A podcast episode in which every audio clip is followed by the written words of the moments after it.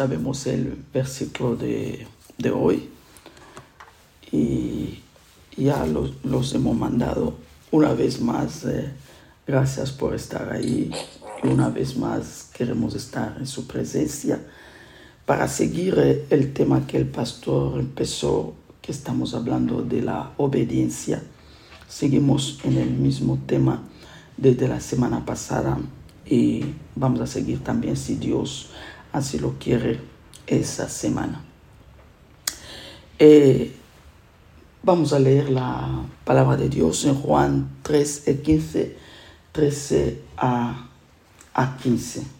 Dice así la palabra de Dios. Nadie tiene mayor amor que este, que uno ponga su vida por sus amigos. Vosotros sois mis amigos si hacéis lo que yo os mando. Ya no os llamaré siervos, porque el siervo no sabe lo que hace su Señor, pero os he llamado amigos, porque todas las cosas que oí de mi Padre os las he dado a conocer. Que el Señor bendiga una vez más su palabra en el día de hoy. Eh, como he dicho antes, estamos siguiendo en el tema de obedecer. Aquí estamos viendo Cristo hablando a sus discípulos. Eh, más bien quiero solamente el versículo 14, pero para la comprensión teníamos que tocar también 3 a 15. Dice, nadie tiene mayor amor que este, que uno ponga su vida por sus amigos. Jesús está diciendo a los discípulos, le está mostrando que lo que él vino a hacer eh, en la tierra o su obra, dicho de otra manera, de la cruz, es el mayor amor que él podía mostrar a, a, sus discípulos o a, la humanidad. Y eso él lo, lo llama que él es el amigo que ha puesto su vida para con nosotros o para con su discípulo. O sea que Cristo mismo se identifica como amigos de la gente que él ha puesto su vida. Dicho de otra manera, en ese, en ese contexto, el amigo de su discípulo. Pero en 14 le dice, vosotros sois mis amigos. Lo declara en su boca. Vosotros sois mis amigos, pero dice, si hacéis lo que yo os mando. Ahí donde quería sentar. O sea que Cristo se identifica en el 13 que Él es amigo porque ha mostrado su mayor amor de dar su vida para con sus discípulos. Pero ahora en el 14 le declara, le dice, vosotros eh, sois mis amigos, le declara sus amigos. Pero ahora dice, para que vosotros seas mis amigos, para que vosotros me correspondáis a mí, yo declaro mis amigos, claro que sí. Pero para que vosotros os correspondáis en la amistad conmigo, vosotros tenéis que empezar a hacer lo que yo os mando. Dicho de otra manera, obedecerme a mí. O sea que para que nosotros podamos ser amigos de Cristo, aunque Él ha declarado ser nuestro amigo porque ha dado su vida para con nosotros, pero Él dice, si, esa frase hay una condición, si vosotros hacéis lo que yo os mando. Si vosotros obedecéis a mis mandamientos, en este momento vosotros sois mis amigos. ¿En qué se dice? Ya no os llamaré siervo, porque el siervo no sabe lo que hace su Señor, pero os llamaré amigos, porque todas las cosas que oí de mi Padre os la he dado a conocer. ¿En qué se Cristo nos está dando la diferencia de ser em, amigo y de ser siervo? Cuando una persona tiene un siervo, el siervo solamente está ahí para que uno le mande. Se limita a obedecer, a no decir nada. No hay amistad, no hay relaciones. Relación está, relación entre comillas, de siervo y el patrón o su, o su amo. O sea que no puedes saber los detalles, eh, no puedes saber los secretos, no puedes saber las cosas íntimas de su amo. Pero en cambio, un amigo, cuando tú llamas a una persona mi amigo, tú das a, entender a la gente que es alguien que eh, tú tienes con él, con, con él una relación eh, estrecha tú no tienes secreto con ese amigo, tú le cuentas todo, tú tienes una lealtad hacia ese amigo. Podemos abarcar eh, muchas cosas en, en, en esa palabra amigo. O sea que Dios quiere o el Señor quiere que nosotros seamos sus amigos. Pero para que podamos ser sus amigos, hermano, hay una condición, obediencia. Dicho de otra manera, la obediencia nos hace hacer amigo de Dios. ¿Alguien me está entendiendo? La obediencia, repito eso, nos hace hacer o nos llega a ser amigo de Dios cuando nosotros obedezcamos a Él. Pero ahora, no es eh, para llamar a una persona un, eh, que Dios nos llama amigo, no es solamente obedecer una vez y se acabó. No, es una relación, es una intimidad que tú tienes siempre que está obedeciendo al mandamiento de Dios. Entonces desarrolla una amistad con, con Él. o sea que cuando tú obedeces, los resultados, siempre está obedeciendo, los resultados es tú desarrollas una amistad. Eh, la semana pasada os hablé que Cristo dijo, yo siempre. ¿Sabe que cuando menciona la Biblia algo, porque es así, yo siempre hago lo que agrada a mi Padre. O sea que siempre obedecía al papá. Y nosotros si siempre estamos obedeciendo a Dios, los resultados será que Él nos brinda ser sus amigos. ¿Alguien está entendiendo eso? En, en Santiago 2.23, vamos ahí. Vamos a ver una persona que Dios llamó amigo. ¿Qué cualidad tenía esa persona? Santiago 2, 23 dice así la palabra de Dios. Y se cumplió la escritura que dice, Abraham creyó a Dios y le fue contado por justicia y fue llamado amigo de Dios. Aquí podemos sacar mucho, mucho tema. La Biblia dice que él creyó. Santiago está diciendo, Abraham creyó a Dios fue contado como amigo. Pero para creer a Dios, también podemos sacar otro tema ahí, que obedeció a Dios, por eso fue llamado amigo de Dios. No solamente por su fe en Dios, pero también la fe estaba acompañada de la obediencia a Dios. Hermanos, una persona puede tener fe sin obedecer a Dios.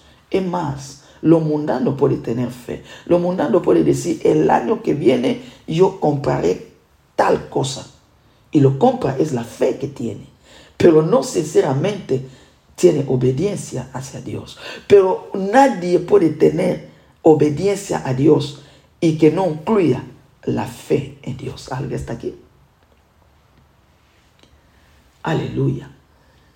Si vemos un poquito la historia de, Abraham, que para que eh, la Biblia le llama amigo de Dios, o dicho de, otra manera, para que Dios le llama amigo, es Dios que le llamó amigo, no Abraham que llamó a Dios amigo. Es Dios que vio en Abraham una fe inquebrantable, una obediencia total, como decía yo el viernes, una obediencia total, no a media. Y Dios dijo, no, ese es mi amigo. Génesis 12, 1, si vemos ahí, la Biblia dice que Dios dice a Abraham, vete de tu tierra, de tu parentela, de la casa de tu padre, a la tierra que yo te mostraré. Y haré de ti una nación grande y te bendeciré y te engrandeceré eh, tu nombre y será bendición Bendeciré a los que te bendiere y a los que te maldiere, maldiciré y será benditas en ti todas las familias de la tierra. Y dice la Biblia en el versículo 4, y se fue Abraham como Jehová le dijo, Y Lot fue con él y era Abraham de edad de 65 años cuando salió de Ara. Escucha eso. Dios le dice a Abraham, sal de tu tierra, de tu parentela, de tu familia, yo te mostraré. Hermano, no es fácil obedecer a Dios, como decía yo viernes, sin saber ni dónde te lleva, sin saber ni cómo va a pasar, cómo va a ser, pero Dios te dice, vete. Y yo te mostraré, ni siquiera te ha determinado el destino. Oye, si Dios te, te, dice, vete, te voy a llevar a los Estados Unidos, madre mía, todo el mundo estaremos saltando. Pero Dios te dice solamente, vete, no sabe dónde te va a llevar. No sabe dónde te va a llevar, si va a estar bien o va a estar bien, encontrará comodidad, no encontrará. Abraham estaba en su zona de confort. Pero aún así, Dios le dice, vete. Y tenía que dejar su familia, su tierra, su parentela, todo lo que él tenía. Y tenía que ir. Es más, si leemos la Biblia, nos, nos ve un poquito como que Abraham era el primogénito de su padre, Tare. Y él tenía igual deber de cuidar de sus hermanos. Tenía dos hermanos, Nacor y Arán. Aram murió que era el padre de Lot. Abraham podía decir, yo reemplazo el lugar de papá. Pero Dios le dice, vete. Y sin saber dónde Dios le llama, o le lleva, perdón, pero él aceptó. Y más, Abraham no conocía a Dios. En su, en su tierra, Ur de los caldeos, esa era una tierra idólatra sus padres, su familia no conocía al verdadero Dios. Por ende, Abraham no conocía al verdadero Dios, pero se encontró con ese Dios y Dios le llama y le dice que vete, sal de ahí y yo te mostraré dónde te va a llevar. Y el cuarto, Abraham no dudó. La Biblia dice que él salió.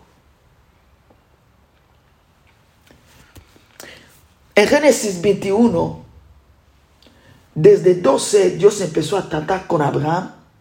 Abraham llega en el versículo 21, eh, Dios le da hijo porque Abraham no tenía hijo.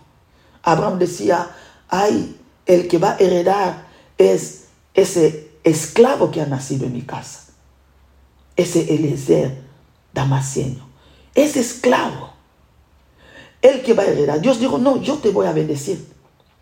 En 21 Dios le bendice con un hijo, Pero en el versículo 22, la alegría de Abraham duró poco. En 22 Dios le dice, mira Abraham, vete y sacrifícame a tu hijo. Aconteció después de estas cosas que probó Dios a Abraham y le dijo, Abraham, y él respondió, heme aquí. Y dijo, toma ahora tu hijo, tu único Isaac, a quien amas, y vete a tierra de Moria y ofrécelo ahí el holocausto, el holocausto, sobre uno de los montes que yo te diré. Y tres, y Abraham se levantó muy de mañana y enalbardó su asno y tomó consigo dos siervos suyos y a Isaac su hijo y cortó leña para el holocausto y se levantó y fue el lugar que Dios le dijo. Hermano, Dios llamó a Abraham amigo. Mira lo que Abraham hizo.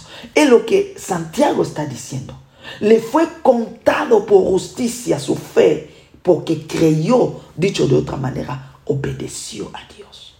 En 21 Dios le da hijo. No duró su alegría que lloraba tanto para tener hijo. En 22 la Biblia dice que Dios lo probó donde hemos leído. Lo probó para que vaya y que sacrifica a su hijo.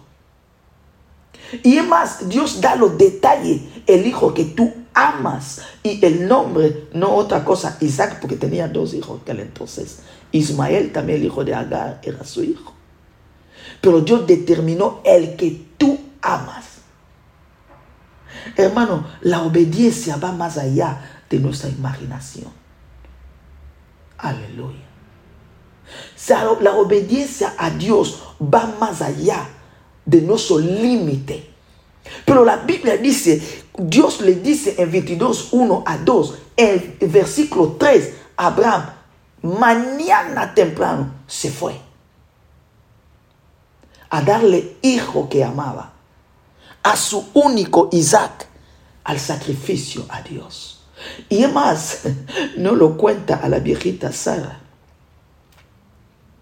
No lo cuenta tampoco a dos siervos que la acompañaban hasta el monte. No lo, no lo cuenta porque sabía que si lo contaba, igual podía impedir que él obedezca a Dios. ¿Alguien está entendiendo eso? Abraham obedeció a Dios en todo lo que le mandaba Dios. No una vez, hermano, no crea que he obedecido en esa cosa, pero en esa cosa como no obedezco, no, la obediencia tiene que ser total a Dios. Total. Y no una vez. Y Cristo quiere, y Dios quiere que nosotros correspondamos a su amor para que nos llama sus amigos. El tema de hoy, Dios me dijo, quiero que seas mis amigos. Y pastora, ¿qué beneficio hay para ser amigo de Dios? Para ser amigo de Dios, primeramente, tú disfrutas de una intimidad. De una intimidad de amistad con Él.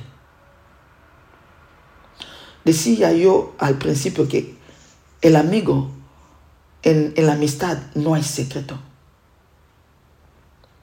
Lo podemos comprobar. Dos puntos solamente os quiero dejar en eso. O tres. Punto uno, que tú disfrutas de una intimidad, de la amistad con Dios. Punto dos, disfruta de un acceso extraordinario a la mente de Dios.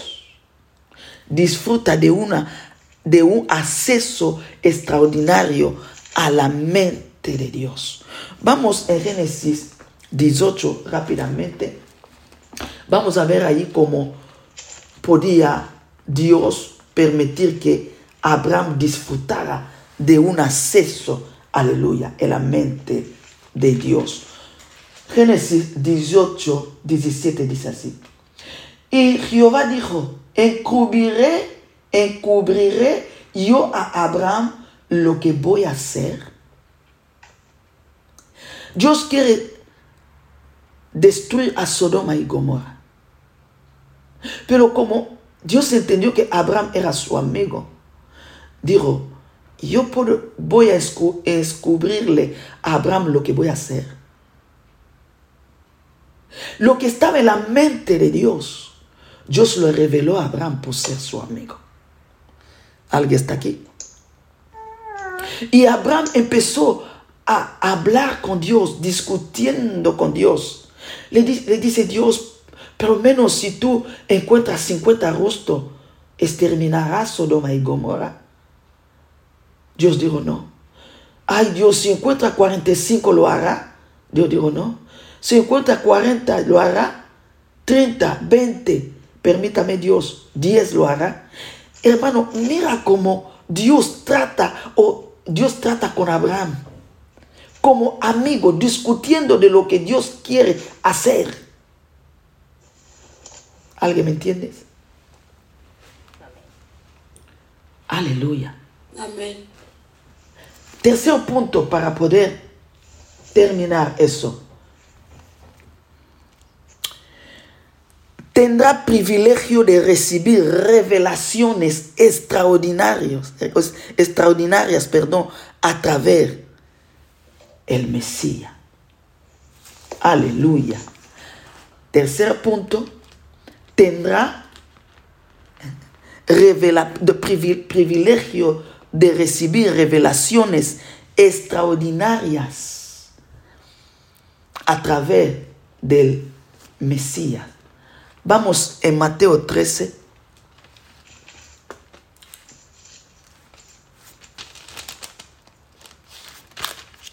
Mateo 13, de 10 a 11.